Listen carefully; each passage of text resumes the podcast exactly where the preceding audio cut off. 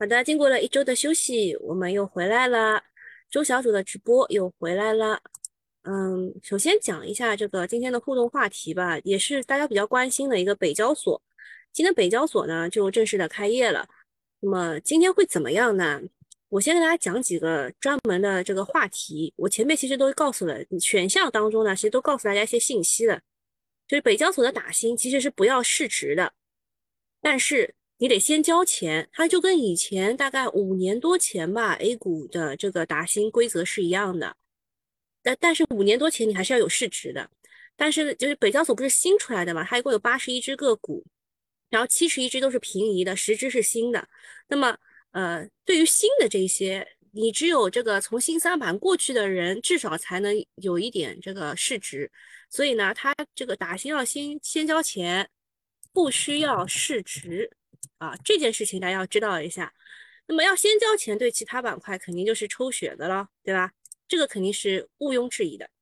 然后第二个选项呢，就是影响应该不大，毕竟才四百万人有能力开户。那这个能力是什么呢？能力就是他需要两年的投资经验，五十万的门槛。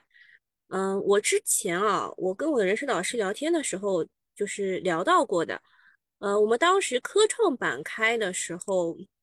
给大家看一下啊，我们当时科创板开的时候也才两百多万人，而且两百多万人都是指着打新去的，没有什么人真正的想要在里面投机啊。所以这一次四百万人是怎么来的呢？我们 当时聊天就说是是不是卖房子的人的钱就进来了，对吧？四百万人，然后就第二个选项是应该影响不大。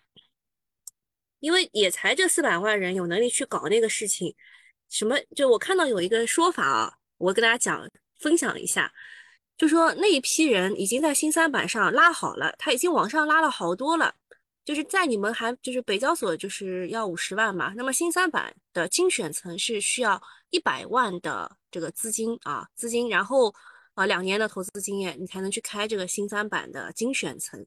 那么还有一些什么普通的那一些什么其其他的那两个层，一个要一百五十万，一个要两百万的资金，所以呢，有一百万资金的人已经在新三板那边已经拉好等着你了，就是举好镰刀等着你们这一批五十万的人的韭菜进来了，所以影响应该不大，就是只只有那一批这个一百万五十万以上的人玩玩。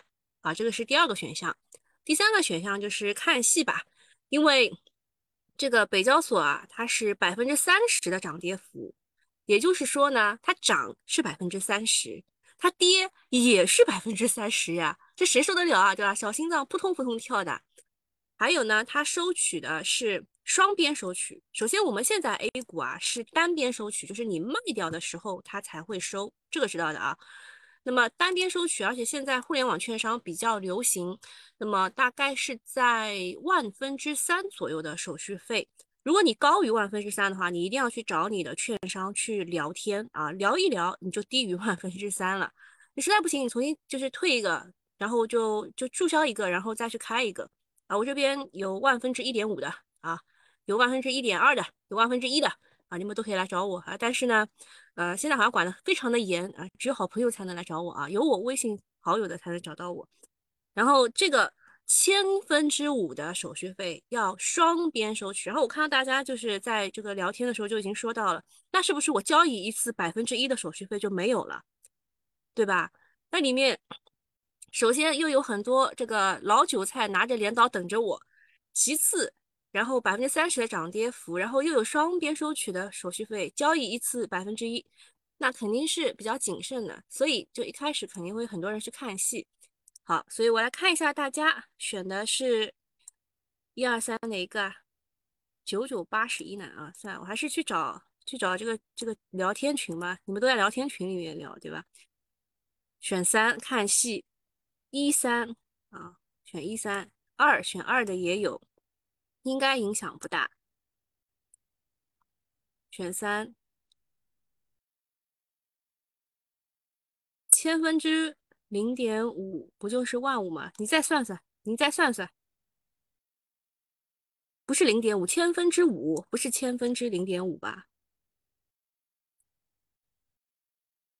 我有我有搞错吗？我印象当中就是千分之五呀。嗯，好，然后我们再讲一下这个事情啊，就说截止目前已经有超过两百一十万的投资者预约开通了北交所的权限，累计投资者超过了四百万户。从宣布到成立，已经成从宣布成立到开始只用了七十来天，这是我们资本市场的速度啊！这应该是今天啊，今天七十一家精选层加上十只新股闪亮登场，此处应该有掌声啊！然后呢，很多人都怕北交所去抽血，毕竟市场是喜新厌旧的。但是这一次的八十一家公司呢，总市值约两千八百五十亿，嗯，七十一家是精选层平移过去的，真正的新股只有十家。按照全部的换手率百分之二十计算，单日的成交就是五百亿，共募集一百七十四点七七亿啊，还不如中移动一家募集的多啊。中移动募集多少知道吧？五百三十四亿，好像是这个数啊。所以抽血并不会特别严重，但是心理压力肯定会有的。参照当初科创板第一批吃螃蟹的人呢，都爽了，所以第一批肯定是有炒作的。但是八十多家一拥而上，你们还记得这个科创板是什么？我们说的十八罗汉嘛，还有注册制四新股也是十八只，但是这次八十八十一家，这个好像也是一个数字游戏啊，也是一个数字。之前十八，现在八十一，八十一家一拥而上呢，走势必然是有很大的分化的，就是要考验你的眼光了。那么大家要注意的是，七十一家精选层，就是他们在新三板的精选层已经被疯狂爆炒了。能否继续向上，还要打一个问号。而且百分之三十的涨跌幅比科创板、创业板要更加的刺激，所以投机还是要谨慎的。很多人也参与不了北交所，那就看热闹吧。毕竟我们炒股是为了赚钱的吗？不是，我们是为了见证历史的。好，然后再讲一下这个周末我认为比较重要的一些信息。呃，其实就是看这个事情啊，要看。要就是要什么？要看本质，听话呢要听音，好听话要听音，不一定是他讲什么就真的是什么了啊。所以，所以呢，就是这边说，呃，央行和银保监会都说要维护房地产市场的平稳发展，特别是银保监会表示要稳地价、稳房价、稳预期，这三个稳啊也是非常重要的。就是说，房地产对于我们现在来说问题不大了。也就是说，A 股呢，我们的上证指数本来就是被房地产、金融，就是那银行，因为房地产会影响到银行嘛，啊，然后就会就还有一个还有一个是煤炭，对吧？这三个就一直拖着它，一直拖下不让它涨。那么现在房地产稳住了，那么接下来如果煤炭爆发一下的话，A 股这个指数啊，我是说指数可能就要就是蹭蹭涨涨一下，蹭蹭涨一下。呃，因为利好的传闻，周四的地产链大爆发。但是沈阳松绑被辟谣了，周五又集体回调了，周末又来了一个吹暖风的事情，就是央行表示要维护房地产市场的平稳发展，啊，然后银银保监会也是说要三个稳，对吧？反正一个是维护，一个是促进，调子是不同的还是一样的？我觉得是一样的。央行说的是维护，表明后续会有政策面的利好出台，哎，这句话很重要啊，政策面的利好出台。而保呃银保监会说的是促进。但也加上了个条件，就是要遏制房地产的金融化、泡沫化倾向，表明就是要稳定嘛。所以两大部门的这个表态，其其实都是偏利好的。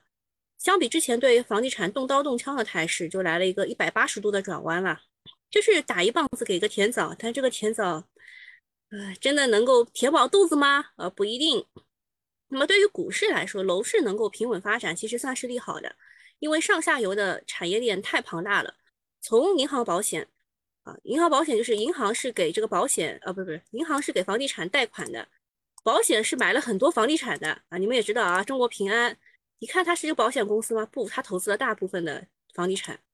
那么到呃，从银行保险到建材、家居、家电，再到钢铁、有色，楼市一旦企稳了，那么这些板块就盘活了。但是房价的这个时代就过去了啊，好多人都卖房炒股了，对吧？地产股呢只会有修复，想反转呢是想多了。这个政策就是房住不炒的政策，只要这个政策不变，就不会有太大的期待。好，这个是周末就是关于政策面比较重要的事情，就是现在已经稳了啊，房地产的这个整个市场是稳了啊，也是需要它平稳健康发展了。还有个事儿就是网络数据安全条例啊，这个我本来想讲，后来又不想讲了，因为它也就一个个股在网上突突突，就是跟滴滴合作的那个，其他的都不咋地啊，所以就就略讲。还有就是拓新药业啊，这只股其实你们如果关注过我的微博啊，就是周搜搜的微博，很好找的。呃，我其实他在他第一天二十厘米涨停的时候我就说了，这只股就是呃。那个一开始是那个 Moderna，对吧？有一个特效药，后来辉瑞的特效药也出来了。我就说它就是辉瑞特效药的这个，这叫什么？就是中国影子股的感觉啊！但它确实不是啊，他发了很多的，就就是证监会也去问询，然后他自己也发公告说，我们没有为辉瑞提供原料原原原这叫什么？原原料这这这叫什么？中间什么药啊？反正就是他没有为辉瑞提供了。然后就是讲了很多遍，然后他的回应就是回复回复函也回复了两遍，啊，但是还是没有被关小黑屋嘛。后来啊，在昨天晚上啊就被关小黑屋了，啊，昨天晚上的事情啊，昨天晚上的事情，就今天开始啊，应该是今今起今起停牌核查，就十月十一月十五号开始停查。这个股终于停牌了，上市十三天仅调整了两天，其他时间大部分都是在上涨。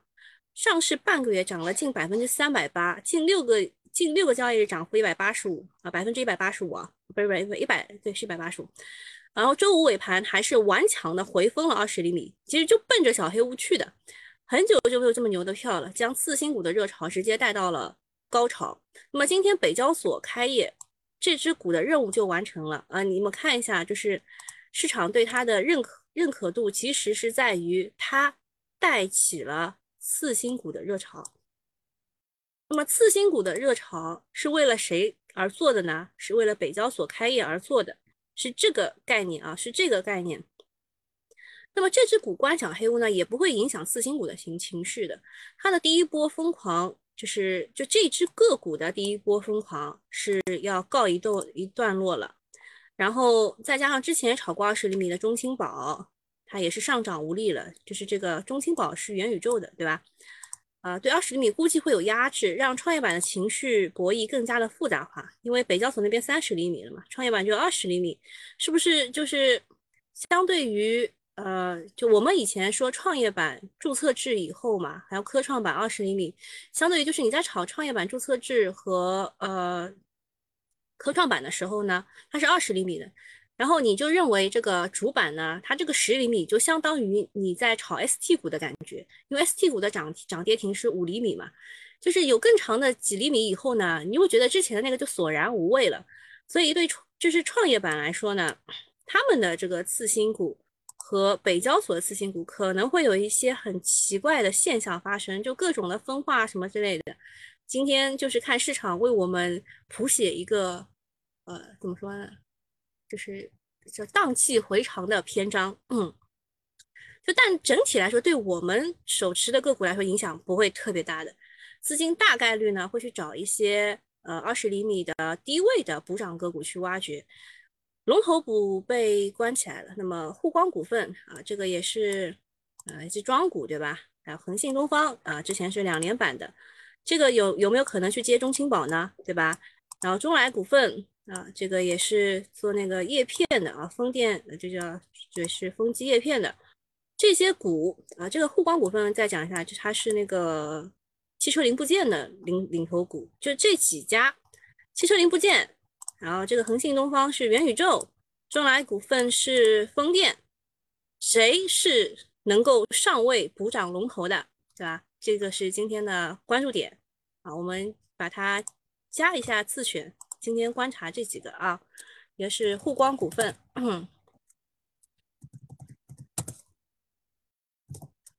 光股份现在是十六分，十六分现在是做不做不得数的啊，到二十分我们会重新再来看一遍。沪光股份、恒信东方、恒信东方啊，元宇宙，还有中来股份，我没打错吧？在这儿。好，这几个都是二十厘米的，看看谁能够去找一下补涨龙。另外呢，北交所新厂子来了，一旦北交所一堆或者是很多几倍的或者三十百分之三十的创业板眼馋了怎么办？必然会溢出到注册制的二十厘米补涨的一个玩法啊。但是高位的次新要小心一点，反正高潮之后总是要有人买单的，这个就是普涨，啊，这叫什么？谱写了荡气回肠的篇章。希望我们不是那个代价，好吧？嗯 那这几只可能会有溢出效应的。哦，对我还没有研究过北交所应该怎么怎么进啊？我觉得北交所概念，北交所怎么进啊？朋友们，你们有谁知道？因为我也没有特别关心，就是就是想看看戏而已，连看戏都没有找到主战场，这一个礼拜休假白休了啊！好，下面看一下涪陵榨菜的事情，就对部分的产品出厂价进行了调整。他们以前啊。他们以前就涨价涨到一定程度，比如说一块五一包的榨菜，大家觉得你不能再涨了吧，对吧？然后他就什么，他就把这个这榨菜越做越小，包装越做越小，但还是一块五啊，这个也算是变相涨价。但是这一次呢，它真的涨价了，就它不是越做越小了，它真的又重新涨价了，各类产品上浮百分之三到十九不等，从十二号的五点开始实行。嗯，还好我家榨菜的储备还是蛮多的。我妈喜欢储备一些东西，就你们看到什么要抢粮食啊，抢什么过冬物资啊，什么之类的，我们家根本不用抢，我们家本来就储备着。那前两天克明面业刚涨价，我们家准备了多少面啊？大概一大箱吧，啊，一大箱，有泡面，有挂面啊，克明面业也买了啊。那么克明面业涨价了，今天涪陵榨菜跟着涨。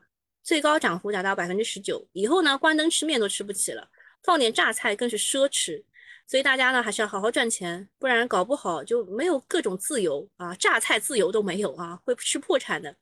自从海天味业打响了涨价第一枪，瓜子、纸巾、食用盐、食醋、豆奶、速冻食品纷纷跟涨，现在终于轮到主食了，蔬菜、面条、榨菜啊，就剩大米和食用油没有涨了。这两者呢是赚，就是民生的底线，所以估计轻易不会让涨价的。这也就是我为什么让大家不要一直就是看着什么金龙鱼这个股票的是这个原因，对吧？金龙鱼是食用油啊。然后再说到这个涪陵榨菜呢，过去的五年营收从四点三五亿增长到了百呃这个二十二点七三亿，净利润呢是从零点二八亿增长到了七点七七亿。营收翻了五倍，净利润翻了快三十倍，他怎么做到的呢？净利润高达百分之三十四，秘诀就是减量，就是我说的包装越做越小啦，再加上涨价。哦，这个刚刚有人来提示我了，说这个北交所的北交所的这个收益是万分之五啊，那就是我写错了啊，我写错了。我我我得把这个改过来，不然以后会误导别人的。是万分之五，千分之零五啊，千分之零点五。这个非常抱歉，这一周的休假休的有一点点没有跟上时代的潮流。我们这一周流行啥呀？嗯，啊，很想你啊，很想你哈，我也很想你们。软件要更新才能看到啊，我没有更新软件。我不太想更新我的软件，因为我里面有很多东西啊。没事，我可以用手机看，对吧？我可以用手机看。什么同心传动？这几只是新股还是还是就之前的上市的股啊？有什么看法吗？就是三三开头的是新的吗？三九开头的是新的吗？七零八三三，我看看我有没有。哦，它提示我这些都是股转系统的，行吧？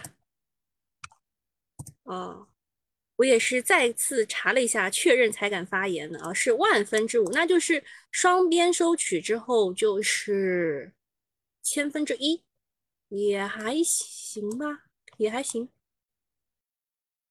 那刚刚那个就不太一定了。还是会有人玩的，嗯，万分之五，应该会有人玩的。怎么进去啊？哦，金式交易，新三板交易，这个大家都来开始给我科普了。嗯，好，那个软件，我下一个其他软件，然后更新一下。我不想更新我的通达信。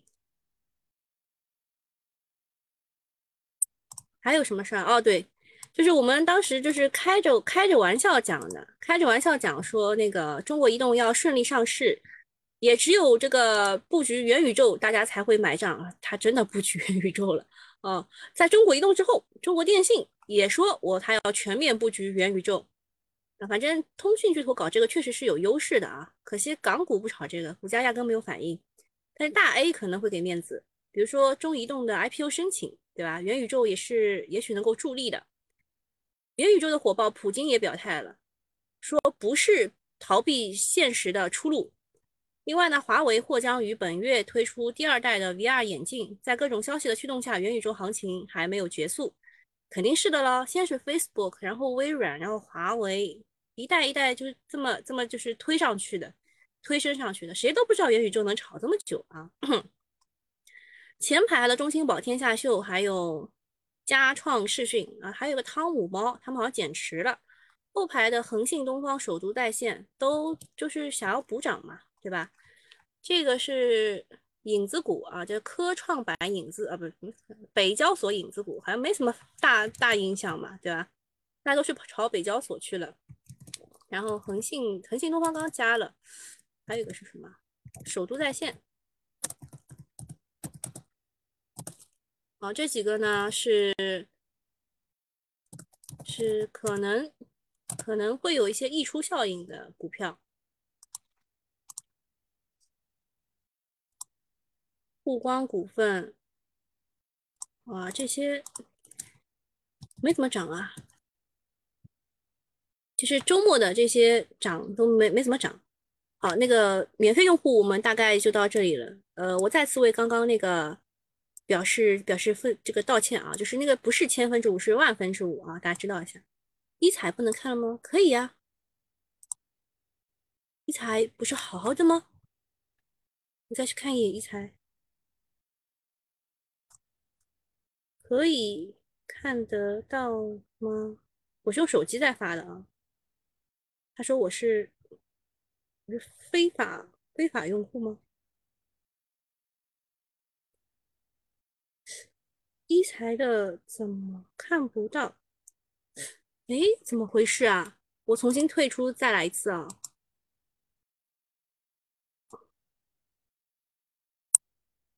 太奇怪了。那个朋友们，这个免费用户差不多就到这里了。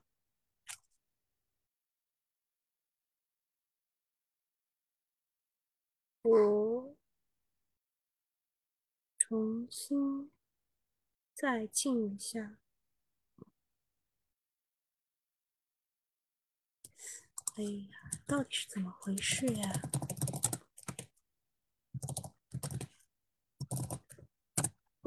回归第一天，早啊早啊！北交所在哪里能看到？哎，刚刚也是这个问题，北交所要更新一下软件才能看到。然后手机软件倒是不用更新，直接就能看到了，好吧？你们看一下这个一财的朋友们，你们现在还能看到吗？好，那我们差不多这个免费用户到这里了。好，我把这个免费的关掉。然后如果你这个早上的错过了的话，没有关系，我会给你们那个我录制的那个视频，好吧？我会把我录制的视频给你们。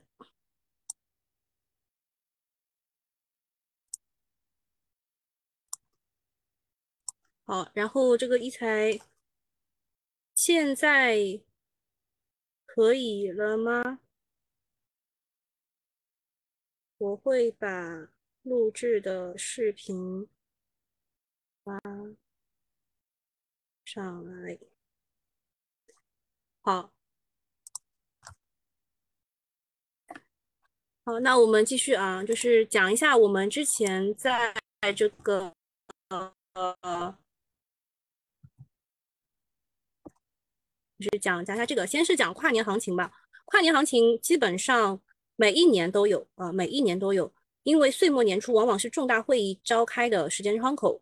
每年的十到十一月会召开中共中央全会，十二月会召开中央经济工作会议和中央政治局会议，然后次年的一到二月份地方会召开两会，国家多部委会召开年度工作会议。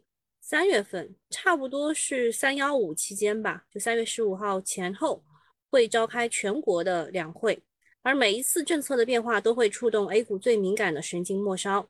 跨年行情的启动时间每一年也是会有不同的，早的话会从上年的十一月中就启动了，就是今天啊；晚的话一月中下旬甚至是两月初才启动，这主要取决的是三四季度的行情如何。如果行情比较差，那么就会启动的早一点，如果好就会晚一点，而今年就属于三四季度情况不太好的情况。那么从统计学的角度来分析，今年的跨年行情可能会提前发动。当然了，预判市场就不仅不能仅仅从这个统计学的角度出发，还是要基于严肃的基本面分析。那么对于 A 股来说，股市中短期是流动性啊，不是股市中。短期是流动性的晴雨表，中长期是经济结构变化的晴雨表。哦，今天又有又有一个最新消息，麻辣粉给了多少亿啊？数不清啊，个十百千万一万亿啊，这么多。它之前到期的是多少啊？到期的是多少？然后，呃，我们要关注的是流动性的情况。近期呢，呃，最大的边际变化就是我刚刚讲的房地产，房地产的政策有所有松动的迹象。先是央行，然后是银保监会，他们都说了，首先就是一个是稳嘛，一个是促进嘛，然后还有除此之外呢，经济下行的压力比较大的背景下，市场说不定会有一场全面降准。其实有一个是针对于新能源的定向降准的一个呃专项的这个贷款的，就那个利率是。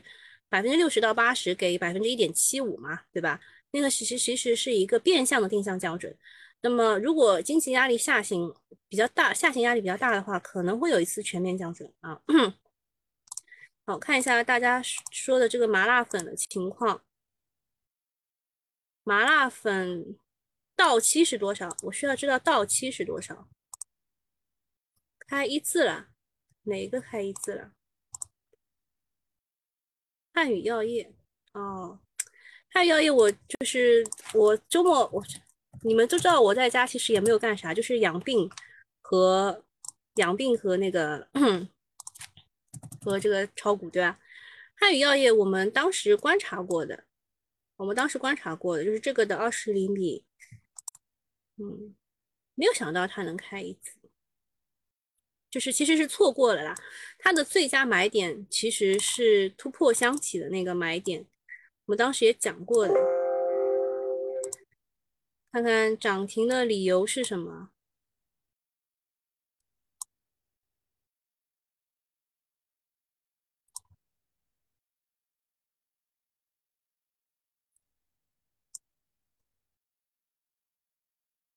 辅助升值。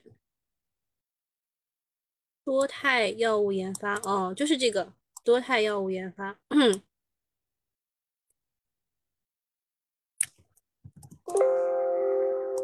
开一字嘛就没有机会了。他当时的买点其实应该在这儿，没有画吗？嗯，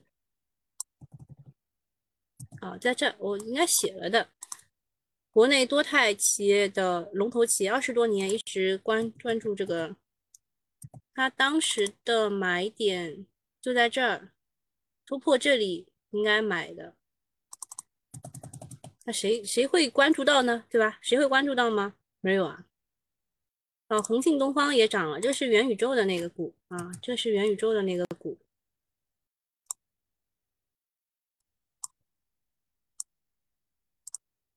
竞价是低的，然后直接就越走越低，然后直接拉升。有点危险啊，这个股有点危险。我们另外要关注的几只股，沪光股份，沪光股份直接涨停了。中来不行啊，中来不行，首都在线也不行，现在就看这俩了。沪光能不能封住？红星东方对，就是到这个竞价的那个位置不行了，下来了。那个麻辣粉到期是多少？我等着你的消息呢。涪陵榨菜，哇！十只新股都大幅高开，新股上市首日不设涨跌幅，七十一只新股将继续实施三啊平移的是三十的涨跌幅限制，不设涨跌幅，它也是有那个百分之三十停牌一次，就是十分钟，百分之六十停牌一次，十分钟这样的。嗯，大家都在找，呃。这个同花顺的北交所在哪里呀？大家都在问啊。嗯，二零二一年十月初开展，你们都告诉我这个一万亿的中期借贷便利都没有告诉我到期多少，到期多少？朋友，好，它突破了，它突破了开盘的那个，那就是你是还想向上的喽？好，看大家有什么问题？看不到视频，能听到声音。哦，视频问题不大的，视频我待会儿会发给大家的，好吧？视频会发给大家的。然后这个跨年行情我说清楚了，就是嗯，主要的问题就是我们三四季度可能走的不太好。大家都没有赚钱的情况之下，他会给你一波赚钱，但是不要贪。像这种跨年行情，它开始的早，它结束的也早，所以大家还是要，嗯，比较比较就是怎么说呢，不要贪心，赚到钱就立刻撤吧。再讲一下汽车零部件这一块，我们是在就是我休假的过程当中，大概是在周四做过这个汽车零部件的一个详细的解读。然后上次没有给表格，所以这一次会给一个表格。那个那个做解读应该是给九九八的用户的，然后不小心发给了大家，就是但是没有给大家就是录制的文件，这也是因为啊那个是别人的权益啊。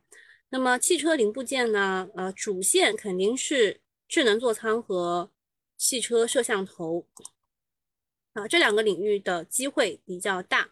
目前新车型和传统车型最大的变化就是增加了巨大的车载屏，就那个 HUD 抬头显示仪以及车向呃就是车载摄像头，就是有一块你前面那个就中控台越做越大，是已经到最大了。那么你还能做什么？就是抬头显抬头显示，就是它在那个玻璃上反射出来你需要看到的这些内容。那么这巨大的车载屏就是那个中控台啊。然后它的抬头显，还有一个车载摄像头，这三样东西。那么中控的车载已经取代了各种复杂的按键，成为了新车型当中的啊操作啊操作这个系统。它的抬头显示呢，也逐步取代了仪表盘，成为了驾驶员看车速、油量等信息的平台。汽车摄像头呢，也成为了自动驾驶的核心零部件。呃，目前呢，呃，大家比较公认的在智能。座舱领域布局比较领先的公司是德赛西威和中科创达。好，待会会有表格给大家的啊，不要着急。在抬头显示当中啊，比较领先的是华庸集团。在车载领域，呃，这车载屏就是那个很大的屏幕当中是长信科技，啊，是大家比较公认的，不是我认为的啊。长信科技之前是回复说，他为那个 Facebook 当中有一个 VR 的眼镜叫做 Quest Two 做了那个屏幕啊，车就是那个 VR 的那个眼镜的屏，所以大家炒的是它。然后啊，在汽车摄像头布局比较领先的是维尔股份和联创电子，这些都是客观市场认为的啊。我先说明啊，是客观市场认为这几家是龙头。然后第二条的话是轻汽车轻量化的机会，就是把这个车子做得更轻一点，那跑起来就会更快嘛，对不对？因为新能源汽车面临比较严重的续航里程的问题，大部分新能源汽车开几百公里就要充电。为了延长续航里程，新能源汽车在很多的零部件当中都用铝来替代钢。那么，呃，铝还不是特别轻，所以他们会用铝镁合金啊。大家知道一下，在汽车轻量化领域比较领先的就是有生产轻量化底盘、悬挂系统、副车架以及核心合金零部件的龙头。拓普集团和中鼎股份，呃，拓普集团和中鼎股份这一阵子已经是涨挺多的了，是从十月十十几号开始涨起来的。那么生产轻量化零部件和线控制系统的是伯特利，这几家其实都已经涨起来了，这家都涨起来了，只不过是呃右侧的机会，你要找一个低点进入，这个能听懂的啊，是涨起来以后找一个右侧的低点的机会进入。呃，传统的液压制动系统呢，主要是靠人力操作，比如人去踩刹车，那么车就停了。线控制统系统呢，线控制的线控制动的，是由电机驱动制动系统进行操作的，主要呢是用在自动驾驶领域，不需要人力去进行干预，芯片直接给电机下下下命令啊，给电机系统下命令，汽车就会自动执行命令，它就会自动的去刹车。第三个是连接器，连接器呢主要是用在传递信号啊，简单的，比如说是硬盘和电脑，一般都会有一条线去连接起来，然后通过这条线来传递数据。随着智能驾驶的发展，车载连接器需求会快速的增长。连接器呢，嗯，国外比较有名的是罗森伯格、泰科电子、安费诺这三家，都是千亿市值的公司。国内布局这一块的有中航光电，还有电联技术，还有瑞可达。电联技术之前炒过的啊，就是汽车连接器的时候炒过电联技术的。中航光电也是，就是就是业内比较认可的一家公司。然后再讲一下热管理系统和继电系统，这两个都是稳健的白马方向。热管理系统呢是一个重要的增量项目，主要是用在空调系统、电池热管理和电控热管理。国内的龙头是三花智控。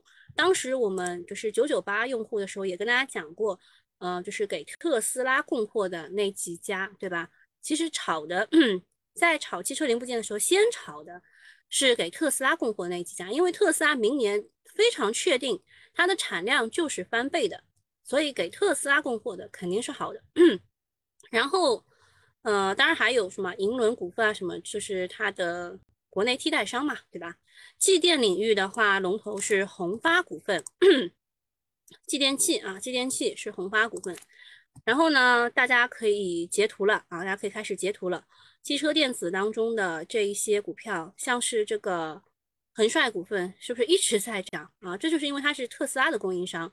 所以，嗯，你们找这一张表格的时候，优先的是特斯拉的供应商，嗯，能懂的啊。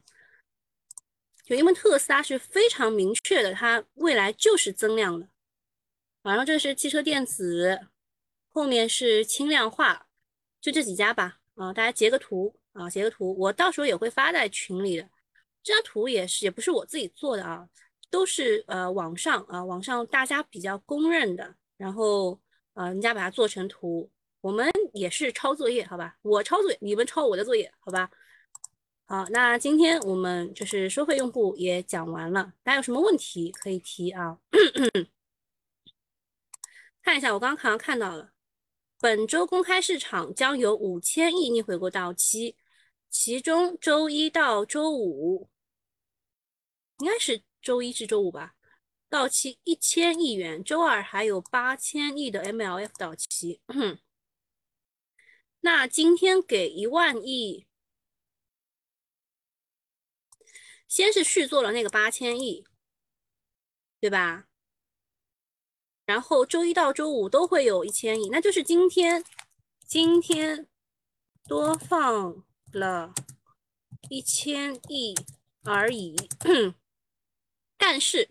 好，但是这个 MLF 比逆回购好，为什么呢？MFM 是中期借贷便利嘛，对吧？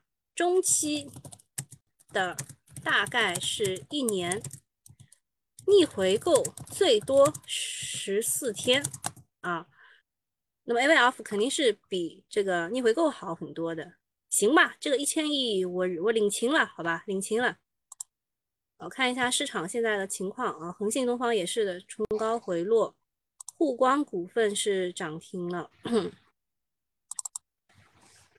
今天又到了我画的压力位，嗯，大家就是赚钱了就不要特别贪，嗯，赚钱就不要特别贪，然后去找另外的机会啊，去找另外的机会，不要一直在你自己认为的，比如说元宇宙很好，看看中青宝，觉得元宇宙很好的人，如果在这里还一直坚持的话，就没有必要了啊，高位震荡没有必要去坚持。还有什么？有什么问题没有？安捷科技咋处理了？现在差点涨停，没涨停。安捷就是它，就是一个被忽略的一只个股啊。那这几条线自己了解一下就可以。我们新米团的时候经常会说，呃，反叫。反抽、反弹和反转，它现在已经回到了反抽以上了啊，反抽以上了，那问题就不大呀。呃，之前我们也说安捷它是乱跌的，就是嗯，它又有呃苹果的订单，又有特斯拉的订单，结果跌成这个样子，所以反抽的问就反抽的位置没有问题，那就是去看它有没有可能到反弹的位置，反弹的位置是十七块九毛九。没有什么大问题吧？问题不大。北交所也是 A 股，吓到了。对，就三十厘米的嘛。基今天基金打的厉害，它现在是元宇宙 V R，所以一直坚持。嗯，你再坚持一下吧，你再坚持一下吧。就是它的位置，其实它。它现在最高是十六块九毛九嘛，其实它应该还能再冲一冲的，就是就是现在已经是加速，就是它走的，就是一点也没有缓冲的那种感觉，它就是一直在走加速，量没有放的特别大，看一下今天的量再决定吧，好吧，反正你现在也是赚钱的，我知道你应该买的挺早的，好看一下一财的用户有什么问题啊？我用手机看啊。也没什么问题，是吧？好，那我待会儿会把这个链接发进去啊，就是把那个我们录制的视频的链接发进去。北方稀土微跌，嗯，就是别人恐惧的时候你要贪婪嘛。北方稀土，北方稀土，我们好像讲过的，对吧？这叫微跌，这叫这叫跌跌到跌到之前的那个位置了。周一是涨停吧？北方西路周一快要涨停，现在跌到那个周一的启动位了。他们归类板块把北交所也算进去。对啊，之前那个他们把六八八的科创板的也算到那个上证里面去了呀，一样的呀，一样的。哦，没有什么问题了是吧？那我们今天差不多就到这里了。汽车板块飞天了，嗯，刚刚那张图我待会再发到群里一次，好吧？那今天就差不多到这里了啊，拜拜。